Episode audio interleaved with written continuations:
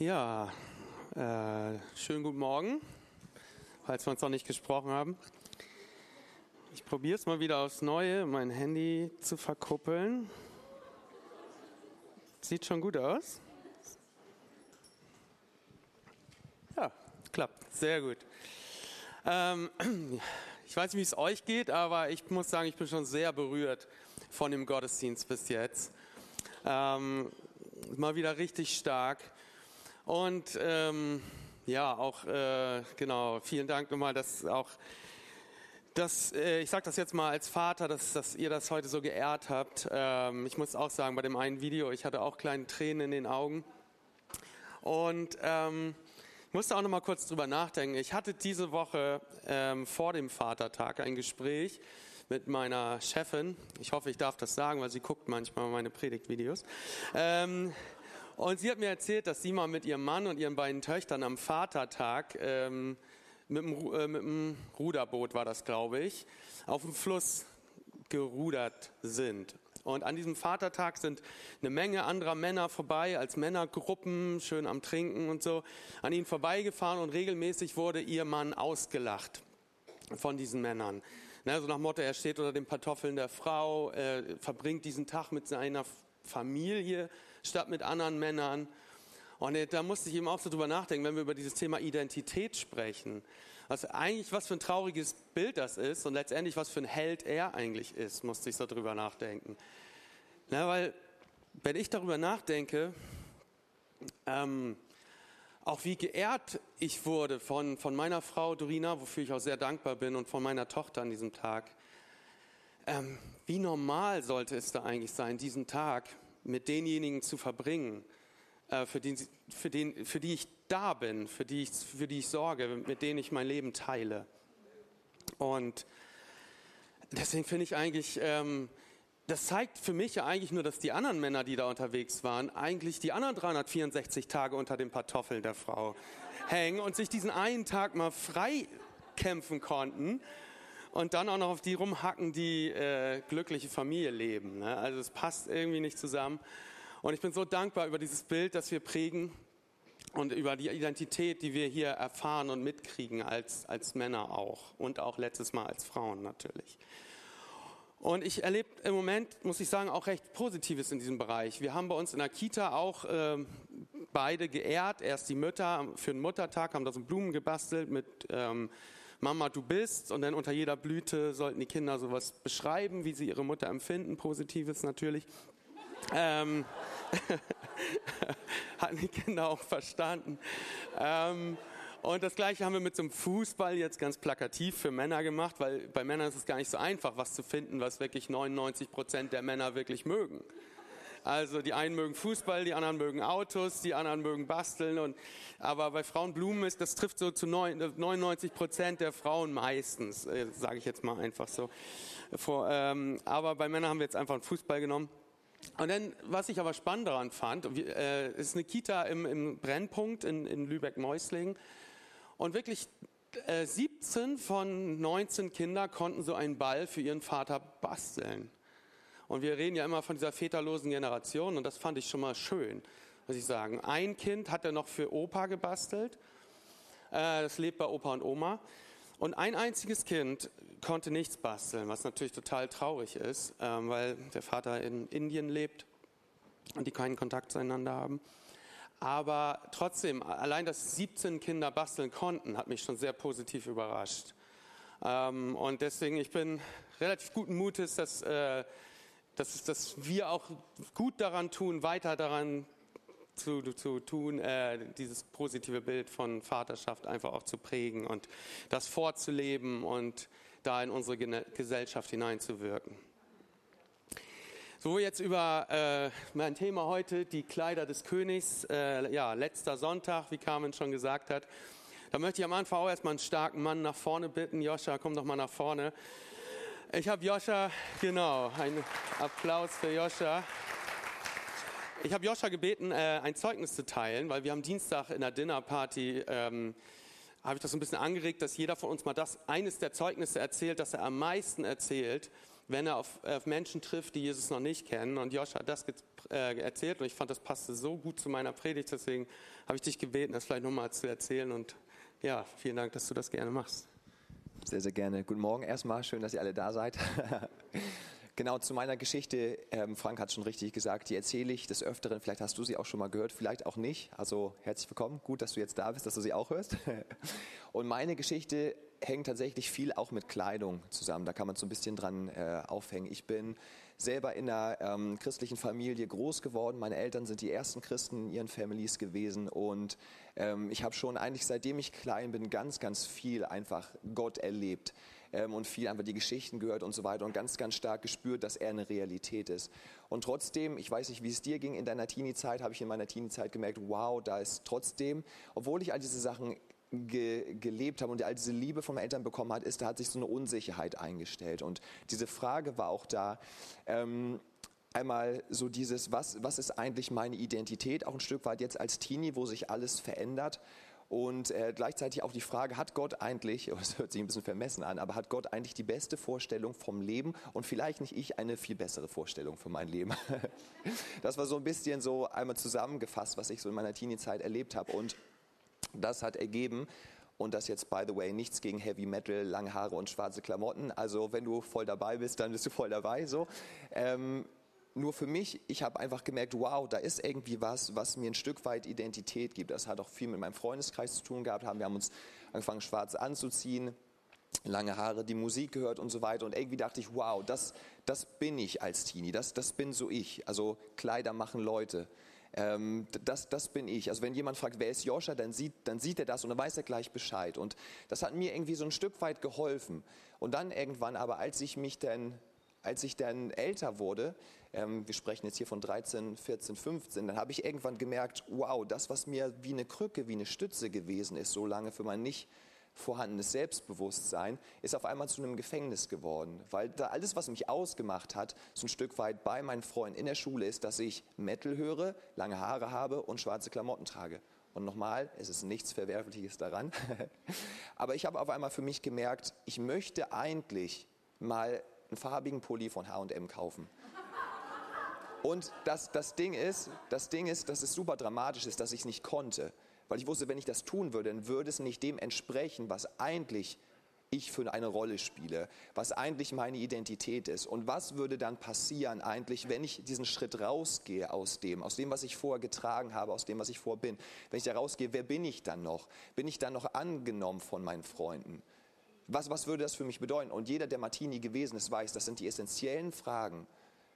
Und, ich, und da zählt es auch nicht, dass ich weiß, dass meine Eltern immer hinter mir stehen, sondern in dem Moment ist wirklich so, wie wird die Welt mich umarmen, wenn ich nicht mehr das trage, wenn ich nicht mehr der in Anführungsstrichen bin, als der sie mich kennen. Und ähm, das hat sich so ein bisschen hochgeschaut. Ich habe das so bewegt und äh, es war eine große Sache für mich und bin ich irgendwann auf mein Zimmer gegangen. Ich habe gesagt, Jesus, so wenn das wirklich stimmt, was meine Eltern gesagt haben ähm, und du wirklich Realität bist, dann möchte ich dich bitten, dass, dass du mir hier raushilfst, weil ich schaffe das alleine nicht. Und ich kann dir nicht sagen, was genau in dem Moment passiert ist, aber ich habe gemerkt, wie, wie seine Gegenwart in dem Raum war und wie irgendwas von mir abgefallen ist, wie ich irgendwie loslassen konnte ein Stück weit, wie Tränen geflossen sind. Und ich ich habe jetzt nichts irgendwie von ihm gehört oder nicht irgendwie auf einmal eine plötzliche Offenbarung gehabt, sondern es ist auf einmal etwas passiert, es ist auf einmal etwas wie so eine Last runtergefallen und ich kann selber nicht ganz rekonstruieren, was genau passiert ist. Aber ich weiß, dass ich am nächsten Tag mir ein gelbes T-Shirt gekauft habe mit so einem Behalsen Butterkeks drauf. also krasser kann man es gar nicht dann machen eigentlich. Und das war für mich so ein kleiner, kleiner Befreiungsschlag. Ich habe mir dann dann irgendwie einige Zeit danach die Haare geschnitten und so weiter und, ähm, und bin einfach eingetaucht, einfach in diese Beziehung mit Jesus, wo ich wirklich, das was meine Eltern uns immer gesagt haben, hey, du musst deine eigene Entscheidung treffen. Ich habe da meine eigene Entscheidung getroffen. Ich möchte mit Jesus leben. Ich möchte sozusagen seine neuen Kleider anziehen. Ich möchte diese Freiheit haben. Und ich habe tatsächlich, und das finde ich ganz spannend jetzt in der Rückschau, ich habe erlebt, wie tatsächlich äh, mein bester Freund, der war damals in den Staaten, als ich so diesen Moment mit Jesus hatte, kam dann wieder und hat mich gesehen und hat gesagt, moin, und das war's dann. Ähm, und wo ich eigentlich im Nachhinein aber sage, dass Jesus so stark da gewesen ist und die Beziehung und Freundschaft, die ich zu ihm aufgebaut habe, dass mich das nicht definiert hat, sondern von dem Moment an wirklich mich definiert hat, wer Jesus ist und wer er für mich ist. Und dass er mir sozusagen, und da kommen wir gleich dazu, was Frank predigen wird, was er mir für neue Kleider gegeben hat und dass ich in dieser Freiheit gehen darf. Und das wünsche ich euch auch allen, ihr Lieben.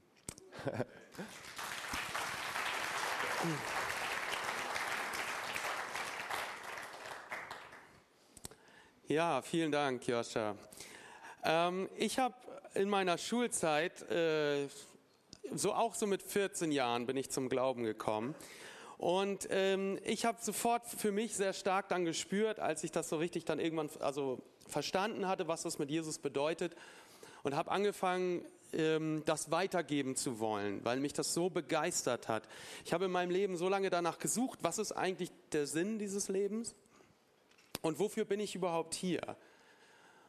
Und als ich das dann endlich gefunden hatte, diese Wahrheit, als ich Jesus gefunden habe, ähm, da wollte ich das dann anderen weitergeben. Und ich habe angefangen, mir nur noch T-Shirts zu kaufen, wo dann so Jesus drauf stand, so Jesus Punkt oder ähm, Jesus, nee, was war da noch bei? Ähm, ach, weiß ich gar nicht mehr. Ist schon so lange her. Auf jeden Fall so Jesus Freaks, genau, da wusste ich noch gar nicht, dass es die Jesus Freaks gibt, aber so ein T-Shirt hatte ich schon und so weiter. Und ähm, ja, habe das eigentlich quasi so nach außen getragen. Und ähm, oft bei uns in der Kita fragen auch die Kinder immer, was steht auf den T-Shirts? Und da musste ich letztens so drüber nachdenken. Irgendwann sind wir als Christen so ein bisschen dahin gekommen, dass wir gesagt haben, es ist auch ein bisschen peinlich, so christliche T-Shirts zu tragen. Wir wollen ja auch cool sein in der Welt und so. Aber da habe ich so drüber nachgedacht in der Vorbereitung, wenn da jetzt irgendwie Honolulu Surfing Denim, Denim oder wie das auch immer ausgesprochen wird, draufsteht, ob das jetzt so viel cooler ist, ist jetzt wieder eine, eine andere Frage. Ne? Da kann ja auch einfach Jesus draufstehen und man hat gleich eine Anregung zum Gespräch. Aber, ähm, und es gibt ja mittlerweile auch super schöne christliche Kleidung. Das heißt natürlich auch nicht, dass man immer in Jesus-Kleidung rumlaufen muss, wie ich das am Anfang vielleicht dachte oder gemacht habe. Ähm, weil letztendlich, und da komme ich gleich drauf, geht es natürlich in erster Linie darum, was in uns ist und wer in uns ist, als was wir nach außen tragen. Genau, aber ähm, trotzdem, äh, wir haben da alle Möglichkeiten. Und ich habe das letztes Mal so gemacht. Wir haben ja jetzt diese Themenreihe schon vier Sonntage gehabt und äh, jetzt haben wir den fünften Sonntag und ich dachte so, Josh hat in der ersten Predigt eigentlich schon alles gesagt, was, was, was sein muss bei dem Thema. Da steckte schon so viel drin. Und ähm, ich habe das aber, ähm, ja, wir haben das in einer Dinnerparty auch immer bewegt, die Botschaften. Und dann wurden wir, glaube ich, von Lisa auch mal herausgefordert, das mal auch so in unserem Alltag so wirklich praktisch zu, zu, zu, zu durchdenken und zu, durch, also auch zu spüren, was das mit uns macht wenn wir uns wirklich mal vorstellen, dass wir die Kleider des Königs anhaben, dass wir von, von Gott neue Kleidung bekommen haben, dass wir ein neuer Mensch sind. Und ich habe das öfter mal gemacht. Ich bin durch die Straße gegangen oder einkaufen gegangen und ich habe mir so richtig vorgestellt, ich habe jetzt wirklich Kleider von Gott an. Ich bin neu gemacht und ich habe sofort gemerkt, wie meine Schultern so nach hinten gingen und wie man einfach so anders noch mal ein Stück weit und bewusster durch die Welt gegangen ist und sich noch mal ganz klar vorgestellt hat, ich bin ein Kind Gottes und ich laufe durch diese Welt mit der Autorität, die er mir gibt. Und ähm, das war wirklich stark, muss ich sagen. Und ähm, und trotzdem habe ich so drüber nachgedacht, auch in der Vorbereitung. Und trotzdem gab es so viele Menschen in der Geschichte oder auch, auch in Büchern. Ich lese jetzt gerade so ein Buch über, über, über das Römische Reich, äh, so, eine, so eine Buchreihe mit zwölf Büchern. Romsage heißt die. Ähm, und da waren auch immer wieder, da war ein König, der hatte drei Söhne. Und alle liefen mit königlichen Kleidern rum. Aber keiner von diesen Söhnen lebte wirklich die Identität eines Königssohn. Der eine versoff sein ganzes Geld und, und der andere, keine Ahnung, haute ab und wurde zu so einem, zu so einem Raubritter. Äh, und der nächste äh, hat seinen eigenen Vater irgendwann hintergangen und wollte sich die Krone schon holen, bevor der Vater gestorben war, obwohl er auch der Jüngste war. Also so, also richtig schön äh, die Macht an sich reißen. Und da dachte ich so, äh, ja, leider gar nicht verstanden, worum es eigentlich geht. Und diese Menschen haben die, diese Kleidung überhaupt nicht repräsentieren können. Und da bin ich auch noch so ein bisschen zu dem Punkt gekommen, so, ähm, ja, wie leben wir das? Und, und, und da ist, sind wir auch wieder bei dem Punkt, den Joscha eben auch mit angesprochen hat. Das eine ist, diese Kleidung zu bekommen und die bekommen wir ja dadurch, dass wir an Jesus glauben. Und das andere ist aber auch diese Identität auch zu haben, was es eigentlich bedeutet, Gottes Kind zu sein und in diesen Kleidern rumzulaufen. Und ähm, ja, ich habe das so genannt, Königskinder in Schmach oder wirklich in Gnade und Ehre. Also es ist auf der einen Seite ein Privileg, in Gottes Kleidung rumzulaufen und auf der anderen Seite aber auch eine Verantwortung. Wir repräsentieren ja auch Gottes Reich und Gottes Herrschaft. Und ähm, einigen ist das bewusst, einigen nicht so sehr, wenn wir so in die Weltgeschichte schauen. Aber genau, ich möchte da ein bisschen tiefer noch mit uns gleich auch noch einsteigen. Ich habe hier nochmal so eine kleine Skala mitgebracht, ähm, die ich gefunden habe. Und wollte da einfach mal fragen, welche Sichtweise hast du bei deiner Selbstbetrachtung? Also wenn du auf dich selber schaust. Und ich fand diese Wörter, die da so vorgegeben waren, auch schon ganz wichtig oder ganz, ganz, ganz passend. Ne, denken wir manchmal, wenn wir auf uns selber schauen und, und uns unser Leben so anschauen, nicht ausreichend oder Verbesserung nötig oder sagen wir wirklich gut? Ja, und da ist die Frage, welche, wie sieht unsere Identität aus? Wie, wie, wie denken wir über uns selber? Ja, und Gott gibt uns eine glatte 10. Ja, Gott hat gesagt, wir sind sehr gut. Oder ich, ich, ich habe gestern so ein Lied gehört, du bist eine 100 auf der Skala von 1 bis 10. Ich weiß nicht, ob ihr das Lied kennt, aber von das schönste Mädchen der Welt, von diesem Film, dieses Titellied dazu. Ähm, ich glaube, das ist das, was Gott eigentlich sieht, wenn er uns sieht, wenn er uns durch die Augen Jesu betrachtet und durch das Opfer von Jesus. Ne? Wir sind eine 100. Wir sind perfekt gemacht, nach dem Ebenbild Gottes geschaffen.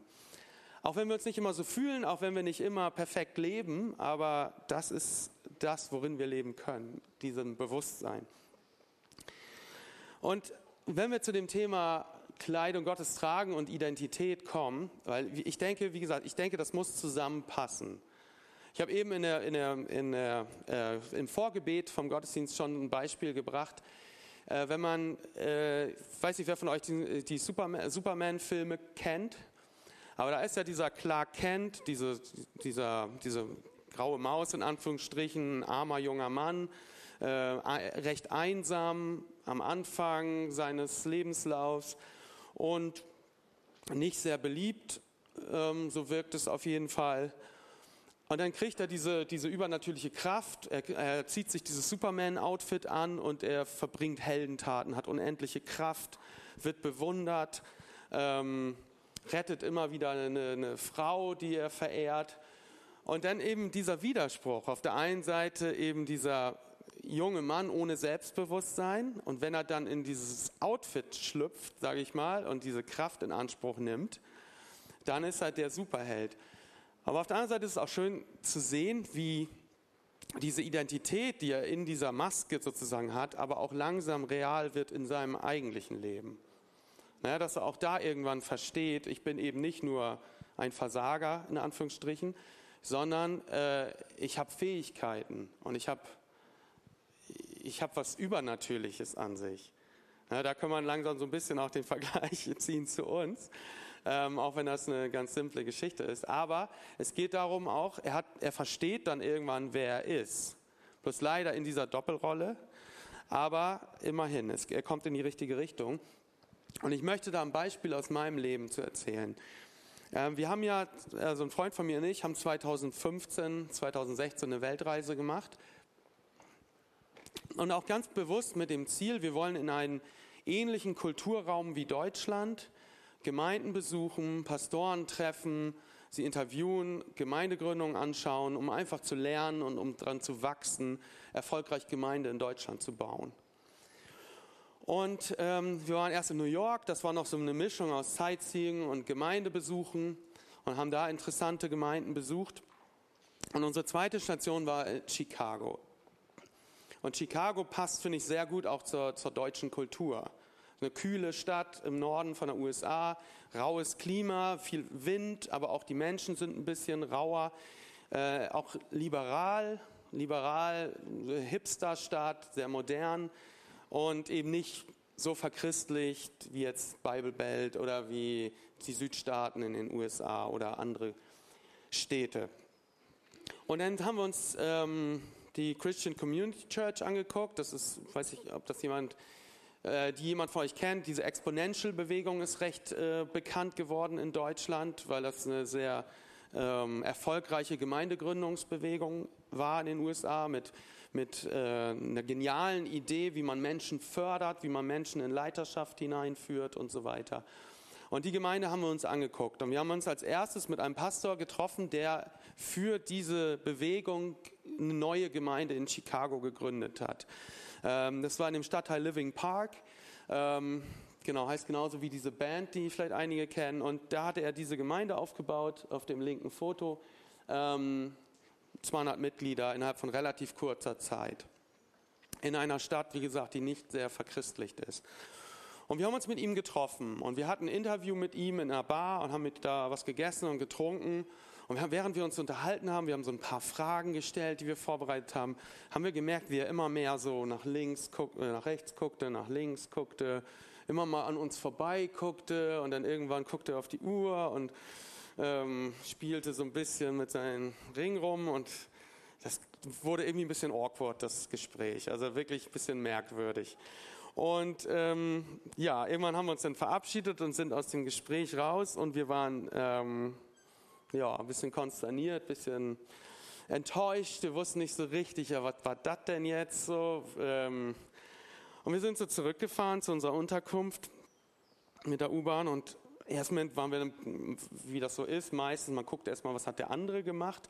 Wieso, wieso, der war überhaupt nicht an uns interessiert, der wirkte irgendwie voll gelangweilt.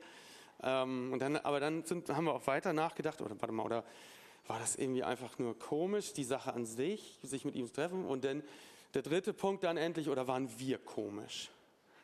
Und wir haben uns erstmal darüber ausgetauscht, analysiert und dann waren wir erstmal ruhig. Und als wir uns dann wieder darüber unterhalten haben, sind wir irgendwann zu dem Ergebnis gekommen, ja, das Problem, das waren wir. Und das Problem war unsere Identität. Weil wir sind da hingegangen und reingegangen in dieses Gespräch wie so zwei kleine Praktikanten aus Deutschland, die so ein paar Fragen stellen wollen und ähm, hoffen, gute Antworten zu kriegen, so von der Schülerzeitung oder so. Ja, so, so haben wir uns gefühlt und so sind wir auch aufgetreten, haben wir dann auch reflektiert. Und so ist das Gespräch eben auch geworden. Und äh, der Typ hatte das Gefühl, das ist reine Zeitverschwendung. Die werden nie was erreichen. Also das kann ich mir vorstellen. Und äh, wenn wir so weiter aufgetreten wären, hätte er auch recht gehabt. Also wir hätten wahrscheinlich spätestens nach dem dritten äh, Gespräch dieser Art aufgehört, überhaupt Leute zu treffen. Und nach dieser Reflexion sind wir dann zum Ergebnis gekommen und haben gesagt, wir müssen nochmal neu zu Jesus kommen und wir müssen nochmal überlegen, was machen wir hier eigentlich und wer sind wir überhaupt? Und wir haben gesagt, wir sind junge Pastoren, beide 30 Jahre alt. Wir haben schon einen Dienst hinter uns in Deutschland und wir wollen in Deutschland was auf die Beine stellen. Wir wollen was bewegen. Wir wollen Deutschland verändern. Wir wollen Reich Gottes bauen. Und das haben wir uns nochmal bewusst gemacht und dass Jesus mit uns unterwegs ist und einen Plan mit uns hat. Und dann hatten wir das nächste Gespräch und das war mit diesem jungen Mann. Ähm, und der ist auch äh, in dieser Exponential-Bewegung von New Thing, das ist die Gemeindebewegung weltweit, die diese Exponential-Bewegung auf die Beine gestellt hat und auch Leiter von der Bibelschule dafür. Die bilden äh, junge Leute aus äh, in ihrer Bibelschule für Gemeindegründung. Ein Aufnahmekriterium, Stefan, der Kumpel von mir, der ganz links von euch steht, der hatte sich da nämlich mal beworben und wollte bei denen auf die Bibelschule. Und ein Aufnahmekriterium war, 100 Leute zu Jesus geführt zu haben persönlich. Also die hatten schon echt einen hohen Anspruch auch, für deutsche Verhältnisse vor allem. Und äh, mit dem hatten wir dann aber ein Gespräch und da hat man gemerkt, äh, dass man auf, auf Augenhöhe miteinander gesprochen hat. Und er hat was in uns gesehen, dass wir wirklich Potenzial haben, Gemeindelandschaft zu verändern. Und das hat unsere komplette Reise auf ein neues Level gehoben. Und er hat uns eingeladen zur Exponential-Konferenz kostenlos nach LA die äh, acht Monate später, äh, acht Wochen später stattgefunden hat, hat uns da zum Abschlussgrillen eingeladen mit den ganzen Sprechern von der Veranstaltung. Es war eine Konferenz mit, mit mehreren tausend Leuten. ähm, in so einem Riesenzentrum. Und wir saßen dann mit, mit, mit äh, Ying Kai zusammen und mit äh, diversen Größen und Sprechern in der christlichen Gemeindelandschaft ähm, und äh, haben uns da ausgetauscht und hatten eine geniale Zeit. Und auch so ging unsere Weltreise weiter. Wir sind nach Südamerika gegangen, haben da gepredigt auf großen Veranstaltungen, haben auf, in Kuba gepredigt, haben für Leute gebetet, äh, Leuten Eindrücke weitergegeben, haben uns in, in Neuseeland mit Sam Monk zum Beispiel getroffen, dem Leiter von Equippers, mit dem entspannt Mittag gegessen und äh, gechillt und so weiter und haben einfach guten Austausch gehabt über Gemeinde. Und, aber eben der Schlüssel war einfach Identität. Ja, zu wissen, wer man ist, ist oft so wichtig und so, so, so lebt man, so tritt, tritt man auf und so lebt man auch seinen Glauben. Ich habe mein Zitat mitgebracht. Zu erkennen, wer wir in Christus wirklich sind, ist das Befreiendste, was uns widerfahren kann. Und in dem Fall war das für uns auch sehr befreiend. Also zu verstehen, wer wir in Jesus sind, hat uns diverse Türen geöffnet und hat uns auch anders, anders auftreten und anders leben lassen. Und ich möchte, Ruben hat letzte Woche äh, über Petrus gesprochen und äh, ich bin so begeistert oft von dem Leben und von der Entwicklung, die Petrus gemacht hat, die wir in der Bibel finden, dass ich gerne da auch nochmal dran anknüpfen möchte. Ähm, wir haben am Anfang, ich habe euch die, ich lese jetzt nicht alle Bibelstellen vor, das würde zeitlich gar nicht äh, hinkommen, aber ich habe die als Referenzen für euch aufgeführt, falls ihr das nachlesen wollt. In Lukas 5, 1 bis 11, da steht, da ist es die Berufung, die Petrus gehabt hat. Das ist die Geschichte Petrus, Andreas und äh, ich glaube, die waren sogar zu viert, ne, noch zwei Jünger, äh, waren da am Fischen und Jesus kommt dazu und die haben nichts gefangen die ganze Nacht und Jesus sagt, werft jetzt nochmal was ja völlig unlogisch eigentlich war. Tagsüber fängt man weniger im See Genezareth.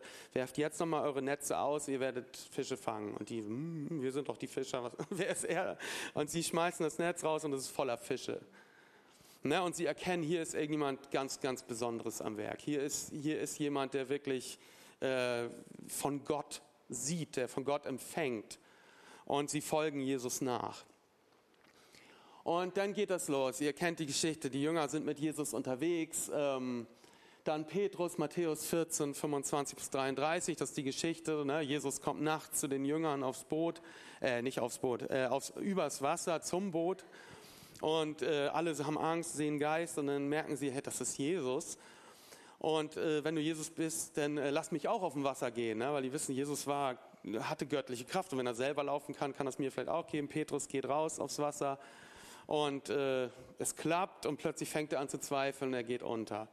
Ja, ihr kennt die Geschichte. Und, aber trotzdem, Petrus war mutig, war mit Jesus unterwegs und sie erleben eine Menge Zeichen und Wunder und dann kommt irgendwann diese schicksalsvolle Begegnung oder diese Situation, wo Jesus ankündigt, dass er gekreuzigt werden wird, dass er sterben wird, dass er auferstehen wird. Und Petrus sagt, wenn du, wenn sie dich äh, wenn, kreuzigen werden, ich werde zu dir stehen, ich werde immer an deiner Seite sein, ich werde dich nicht verleugnen.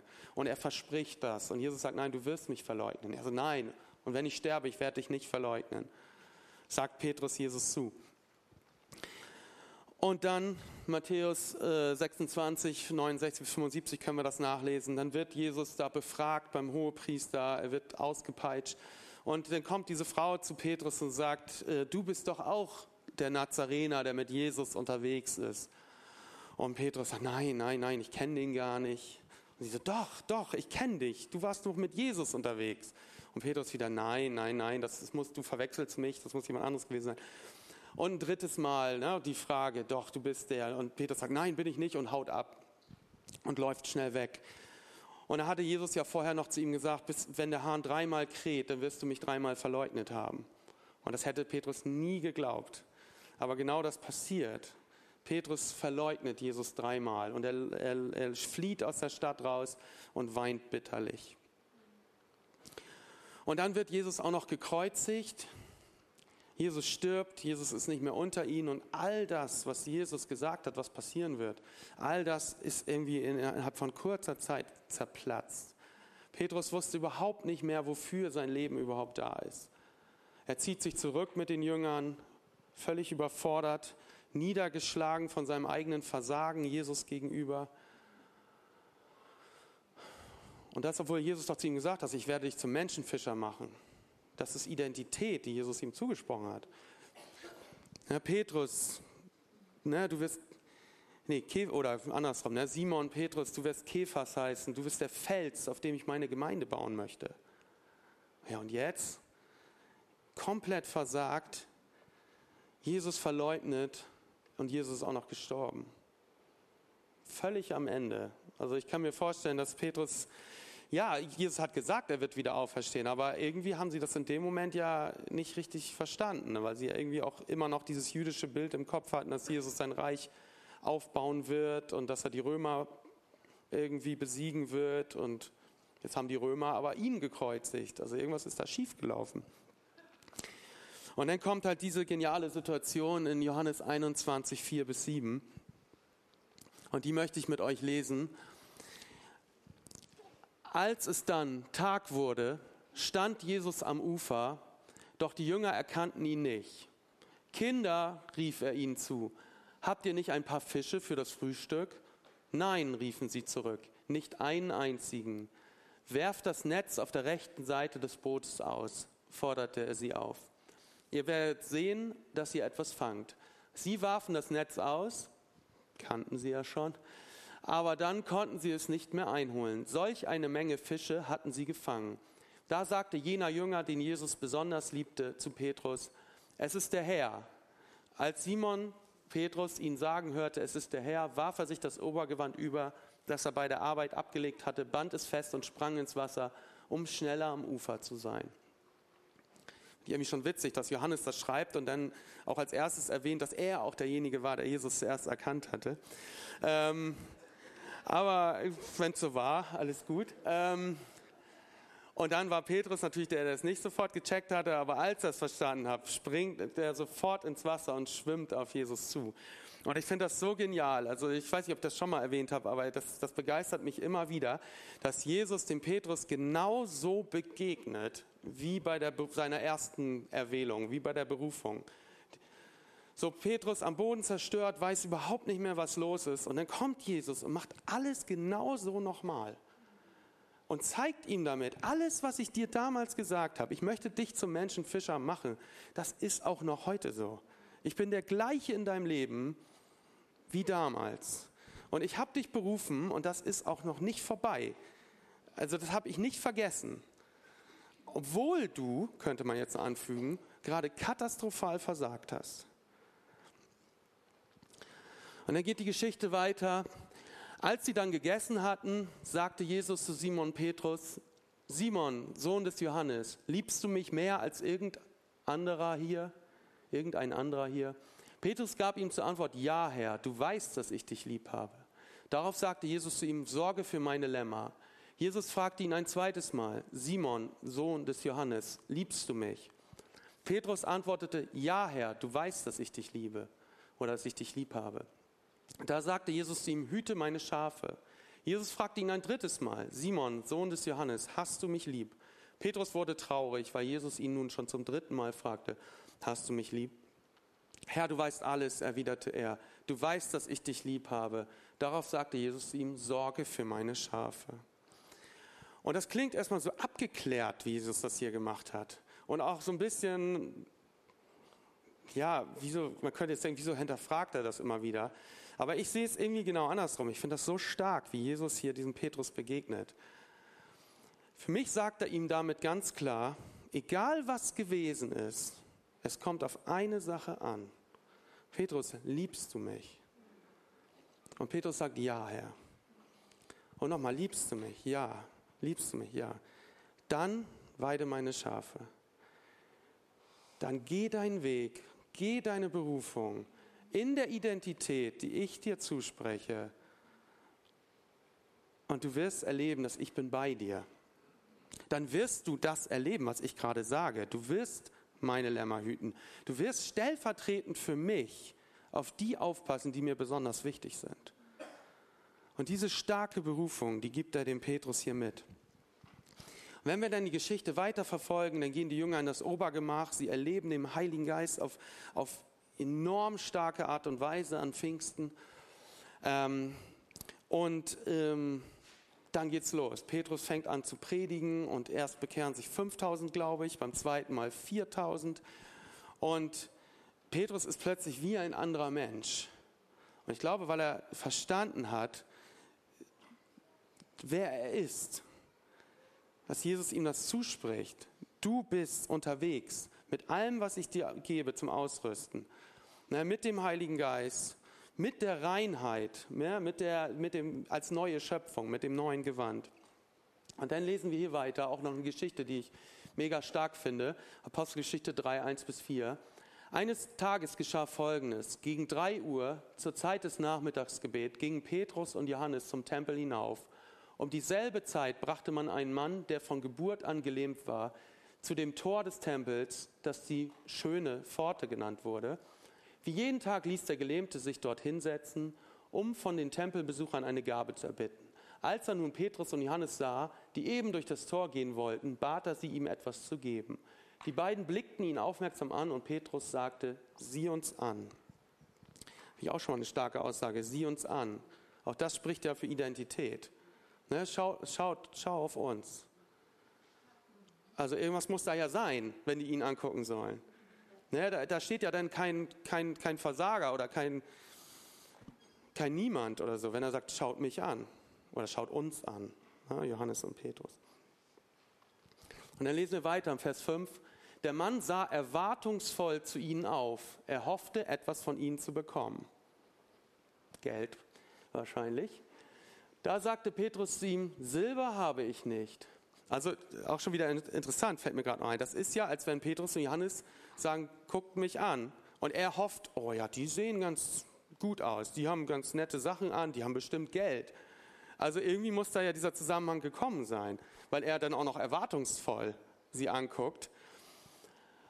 Und da sagte Petrus zu ihm, Silber habe ich nicht und Gold habe ich nicht, doch was ich habe, das gebe ich dir. Im Namen, Im Namen von Jesus Christus aus Nazareth, steh auf und geh umher.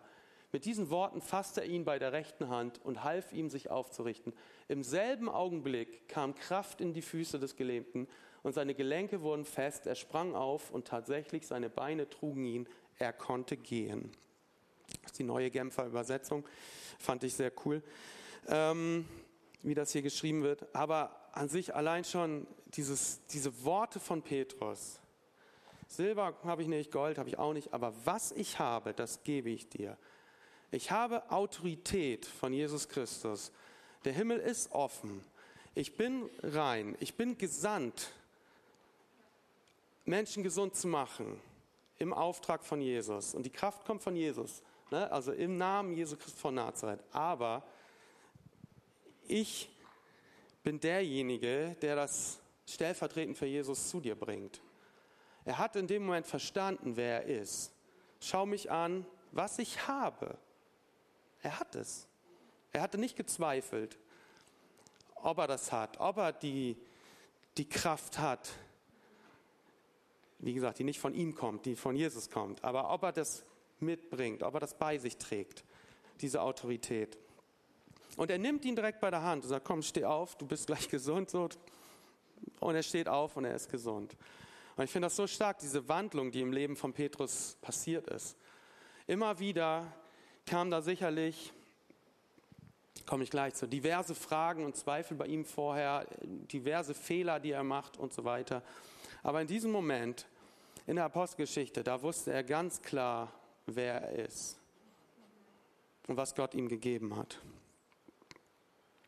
Nochmal ein zweites Zitat. Zu wissen, wer wir sind, ist absolut notwendig, um als Christ erfolgreich leben zu können. Fand ich auch ein starkes Zitat von Rainer Rösler, Christliches Zentrum Graz. Kenne ich nicht persönlich, aber habe ich gefunden in meiner Vorbereitung und fand ich so stark. Also wenn wir wissen, wer wir sind in Jesus, dann können wir erfolgreich als Christen leben.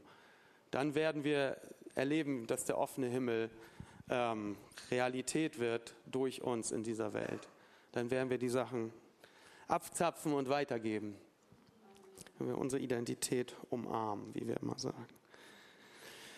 Und ich habe noch so ein paar Sachen, die uns vielleicht immer wieder daran hindern, So zum Beispiel, dass man sagt, ich habe nicht gehorcht, so kann Gott mir nichts mehr auftragen. Ich weiß nicht, ob ihr das kennt, aber ich kenne das aus meinem Leben. Ich hatte eine Zeit, wo ich relativ viele Aufträge von Jesus bekommen habe. Ich bin in der U-Bahn gefahren und, und, und Gott sagt zu mir, bete mit diesem jungen Mann im Rollstuhl. Oder ich bin da gefahren und sage, sprich mit der und der Person, weil äh, die ist gerade in ganz, ganz falschen Kreisen unterwegs. Und mal habe ich es gemacht und mal dann auch nicht. Und dann fängt man vielleicht mal dran, irgendwann darüber nachzudenken. Ne? Und ich weiß nicht, ob ihr dieses Bild schon mal gehört habt von diesem, was damals bei mir geprägt und gepredigt wurde, äh, von diesen Sprungtürme im Schwimmbad. Am Anfang traut einem Gott vielleicht einen Sprung ins Wasser zu vom, vom Beckenrand, dann kommt der Startblock, dann kommt der Einser, dann kommt der Dreier und, und so weiter bis zum Zehner. Und wenn du dreimal schon auf das gehört hast, dann gibt Gott dir vielleicht noch heftigere Sache.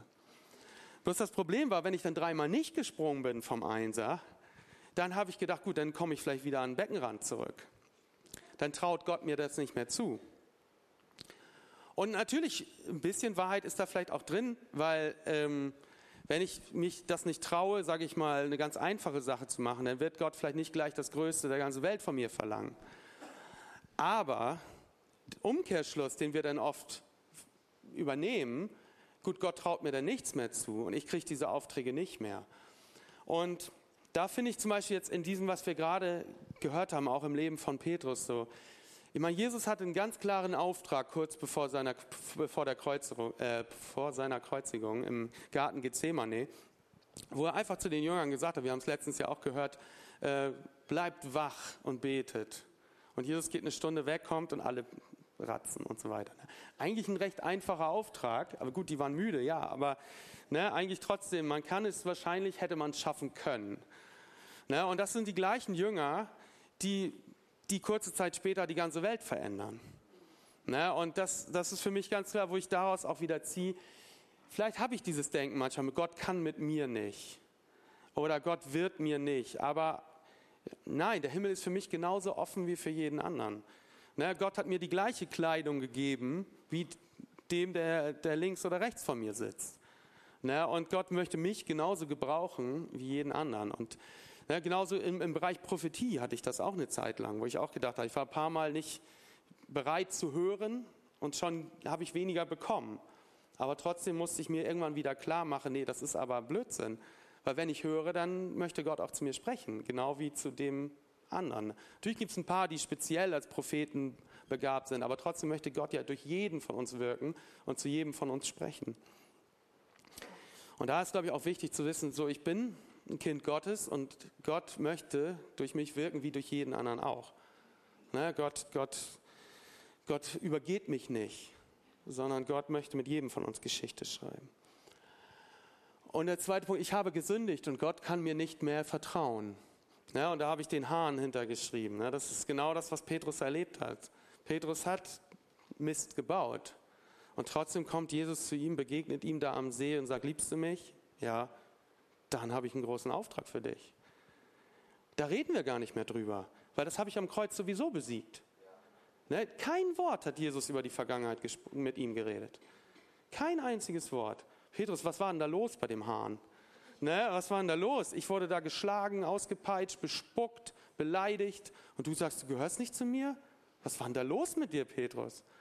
Hätte Jesus ja auch sagen können. Nee, aber die Fehler, die wir gemacht haben, die hat er besiegt am Kreuz. Gott schaut auf uns in unseren reinen weißen Kleidern und sagt, ihr seid perfekt. Ne, weidet meine Schafe. Geht voran. Oder ich habe nicht genug Glauben. Ne? Petrus untergegangen im Wasser, hatte da nicht genug Glauben. Dann bei der einen Dämonenaustreibung da beim Berg schief gegangen. Also wie oft, Jesus hat ein paar Mal gesagt, ihr Kleingläubigen zu den Jüngern. Ja, aber das hat ihn ja nicht daran gehindert, sie, ihnen nicht den großen Auftrag zu geben, ihre Gemeinde zu bauen. Ne, weil, ja, man hatte mal nicht genug Glauben, aber das heißt ja nicht, dass ich morgen nicht Geniales mit Gott erleben darf oder machen kann. Und da möchte ich uns ermutigen, uns nicht von solchen falschen Gedankengebäuden irgendwie aufhalten zu lassen in unserem Leben mit Jesus, sondern der, das Blatt ist weiß, Ne? Das Blatt ist weiß. Wir haben weiße Klamotten, wir haben die Autorität. Und was morgen passiert hat, das interessiert uns nicht, was in der Vergangenheit gewesen ist. Ich kann morgen jemanden auf der Straße begegnen, der braucht Heilung und ich bete mit ihm und er wird gesund. Und das ist egal, ob ich gestern einmal nicht gebetet habe. Hat damit gar nichts zu tun. Und ich habe hier nochmal kurz für uns aufgeführt, Leben in den richtigen Klamotten, habe ich das genannt. Ja, so wie wir das vorhin in dem, in dem Video gesehen haben, in den Weeklies. So, Gott hat uns wunderschöne Klamotten gegeben. Und ähm, wir sind neu gemacht und wir dürfen wirklich damit durch diese Welt laufen, zu wissen, dass wir herrlich gekleidet sind. Oder auch, dass wir diese, dieses Hochzeitskleid anhaben, werden ja auch Braut genannt. Diesen Jesaja-Vers, ich möchte ihn nochmal vorlesen, weil er so schön ist. Jesaja 61, Vers 10.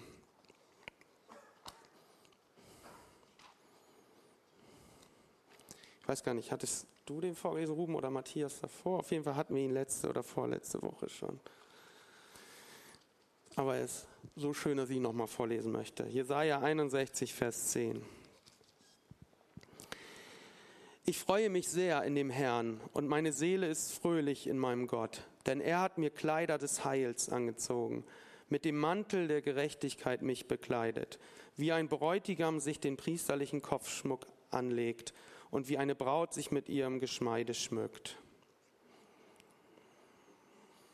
Genau, also steht schwarz auf weiß. Wir sind mit Kleidern des Heils aus, ausgestattet und mit dem Mantel der Gerechtigkeit. Wir brauchen nicht mehr darüber nachzudenken, was habe ich verbockt, was habe ich falsch gemacht. Wir sind eine neue Schöpfung in Jesus. Oder königliches Gewand. Da habe ich ja letztes Mal oder vorletztes Mal darüber gepredigt, dass wir als Könige und Priester berufen sind. Gott hat uns das angezogen. Wir dürfen geistlich dieses Outfit mit uns rumtragen. Als königliche Priester könnt ihr euch aussuchen, eher was Königliches oder eher was Priesterliches. Aber wir dürfen so rumlaufen und uns dem bewusst sein, dass wir dazu berufen sind. Priester zu sein in unserer Umgebung, bei der Arbeit, in unserer Nachbarschaft wir sind berufen von Gott und wir laufen mit ihm durch unser Leben. Oder die Waffenrüstung, auch die, ähm, die hat Felix bei uns in der Dinnerparty angesprochen, als er das Thema nochmal aufgegriffen hat. Auch da, ne, wir haben den Helm des Heils, wir, wir laufen mit der Brustpanzer der Gerechtigkeit, wir haben die Stiefel der Bereitschaft, den Gürtel der Wahrheit, das Schwert als Wort und den Schild des Glaubens, genau. Und auch das könnt ihr gerne nochmal nachlesen, äh, Epheser 6, 10 bis 17, das nochmal bewusst machen. Manche ziehen sich das täglich an. Aber letztendlich geht es um diese Identität, zu wissen, dass wir das zur Verfügung haben. Zu wissen, wer wir sind und mit, mit, mit, welchen, mit welcher Ausrüstung wir unterwegs sind. Und wenn wir durch die Straßen gehen, das auch zu wissen. Und eben nicht sonntags morgens oder fünf Minuten, nachdem man es gelesen hat, sondern wir sind immer in der Lage, mit dieser Ausrüstung durch die Gegend zu laufen. Und ich habe noch einen Satz von mir zum Abschluss. Egal welche königlichen Kleider wir tragen, es geht um die Beziehung zu dem, der sie uns geschenkt hat.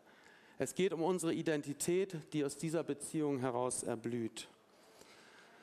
Und das wünsche ich euch, dass ihr das wirklich so, so mitnehmt, auch jetzt zum Abschluss von dieser Themenreihe. Wir gehen ja gleich in die nächste geniale Themenreihe.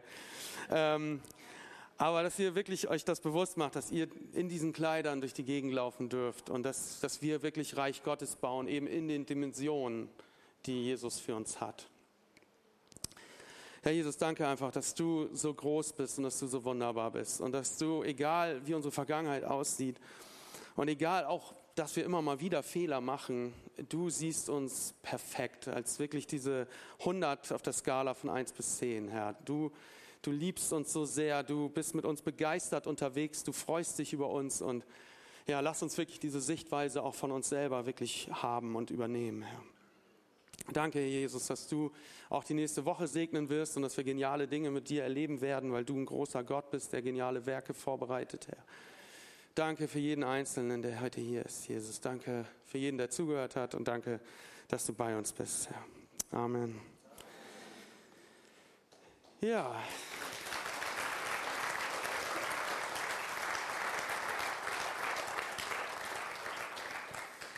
Wünsche ich uns noch einen schönen Sonntag. Wir können jetzt noch Gemeinschaft haben und bis nächste Woche.